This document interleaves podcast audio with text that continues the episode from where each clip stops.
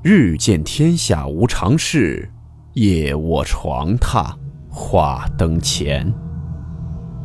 欢迎来到木鱼鬼话。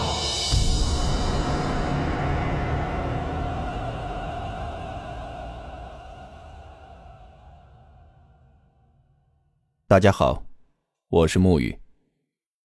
今天的故事来自网友小文分享。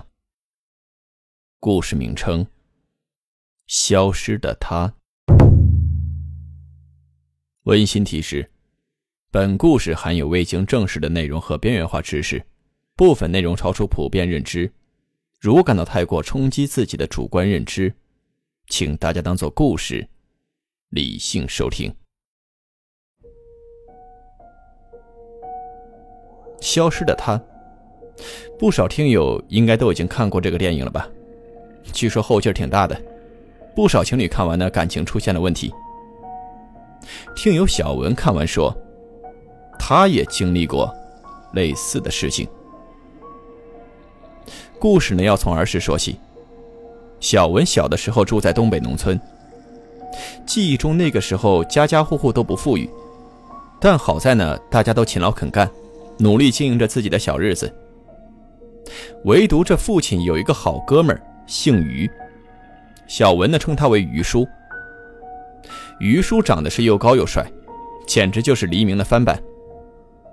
于叔娶了老婆于婶这于婶呢家里是当地有名的养牛大户，条件很好。而且这于婶长得非常漂亮，也会打扮，温柔贤惠。当时这小文还小，就喜欢跟着于婶玩。于婶呢有一个手艺。就是会给小文呢扎满头的小辫子，用现在话来说，就是那种小脏辫用当时一种并不多见的彩色小皮筋给绑好后，还经常的给小文买冰棍吃。其中有一个绿豆味的冰棍是俩人最爱吃的。直到后来，这于婶生了一个孩子，开始照顾孩子了，陪小文的时间呢就越来越少了。这段时间里，这于叔借着自己老丈人的人际关系。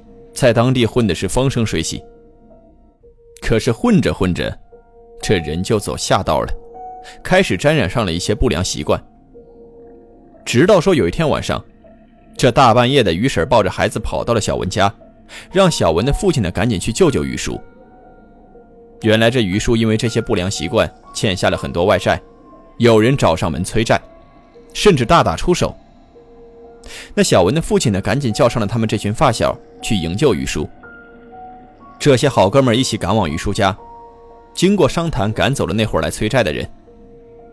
那后来，这于叔的老丈人出面，帮着于叔结清了这些所有的外债，也劝于叔从此金盆洗手，两个人呢好好过日子。这经此一遭，这于叔于婶两个人感情慢慢的重归于好了。俩人决定呢去附近的一个叫碾子山的地方去旅游玩玩散散心。孩子就暂时放在了外公家，可结果去的时候是两个人，回来的时候就只有于叔自己了。那根据这于叔说，是他们俩在玩漂流的时候，于婶不小心掉进了水里，被大水给冲走了。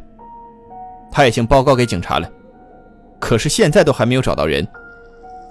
当时的于叔很悲伤，几乎所有人都认为这于婶已经凶多吉少了。小文也很伤心，偷偷的哭过几次。可是突然有这么一天，这于婶竟然自己回来了，并且换了一身装扮。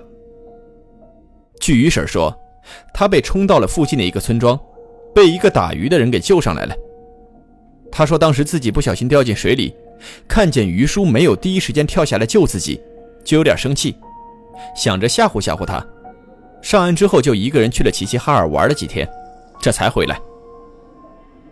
那本来以为这件事到这儿就结束了，可没想到，大概半年之后的一天晚上，这于叔在小文家里跟小文的父母吃饭，喝高了之后呢，就拉着小文的父亲说：“说这于婶回来之后，整个人就变了。”那小文的父母就劝说：“啊，说人经历这么多事儿，肯定性格是有变化的。”这于婶肯定要暂时恢复一段时间，让于叔呢以后好好过日子。当时说这些话的时候，小文就在旁边，起初他没明白于叔话的意思，直到后来，这于婶来到家里，小文照常拉着于婶，让于婶给自己扎辫子。这会儿呢，于婶就有点紧张，似乎是并不会扎辫子，这手呢哆哆嗦嗦的，还有几下弄疼了小文的头发。最后呢，给小文扎了两条粗细不一、很粗糙的大麻花辫这小文就觉得非常奇怪，他就问于婶于婶呢明显很心虚，支支吾吾的，也说不清楚自己为什么不会扎辫子了。那小文的母亲呢，这会儿就让小文别闹，端来了一大锅绿豆排骨汤，说一块吃午饭。结果这于婶就说，自己绿豆过敏，吃不了。这小文就突然想起来，说这事不对啊！之前两个人最喜欢吃的冰棍儿，就是绿豆味的。这于婶怎么可能绿豆过敏呢？晚上等于婶走了之后，小文就把这些事儿呢全都给父母说了。父母听完之后没有反驳小文，也没有给小文解释什么。或许他们也或多或少发现了这于婶的不对。那等到过年后呢，这于婶就一个人去外地打工了，把孩子留给了于叔。这一走就是五年，五年之中是一次都没有回来过。直到这于婶的母亲离世，于婶才从外地回来。回来之后，这小文就发现，这于婶的样貌没有一点变化，也没有变老。俩人见面之后对视了一会儿，这于婶突然就好像刚认出来小文似的。才从脸上挤出了一抹微笑，喊他说：“啊，文文啊，好久不见。”当时的小文就觉得很奇怪，因为于婶和小文刚认识的时候，因为这小文很活泼嘛，总在于婶的耳边吵吵闹闹，所以就给他起了一个外号叫小蚊子。他呢是从来没有叫过小文叫文文，那小文就很有礼貌的点了点头。这整个一场事儿办下来，于婶没有透露出一点悲伤。私下里呢，这小文就问于婶说你还记得给我起过什么外号吗？”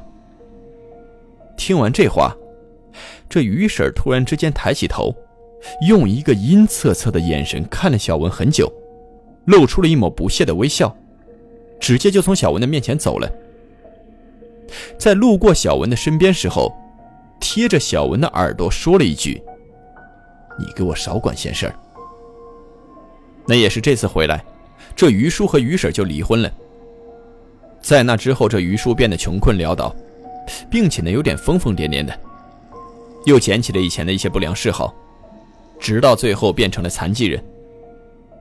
在那之后，这小文也问过于叔关于于婶的事儿，他那表现的惊恐万分，眼泪汪汪的看着小文，说那个人根本就不是你于婶。没过两年，这于叔也因为心脏病离开了。大家都很唏嘘，直到前不久的小文搬家的时候，母亲呢在旧相册里翻到了一些照片，里边呢就有年轻的时候跟于婶的合照。母亲翻看着这些照片，自言自语地说：“说这女人生完孩子之后还能再长个吗？”母亲把照片递给小文说：“你看你于婶年轻的时候拍的照片并没有我高，后来他们离婚之后再拍的。”竟然比我高出了这么多！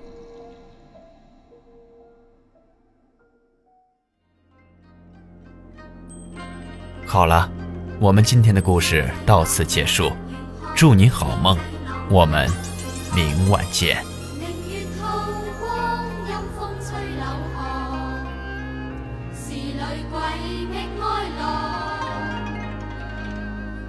谁人愿爱凄厉鬼新娘。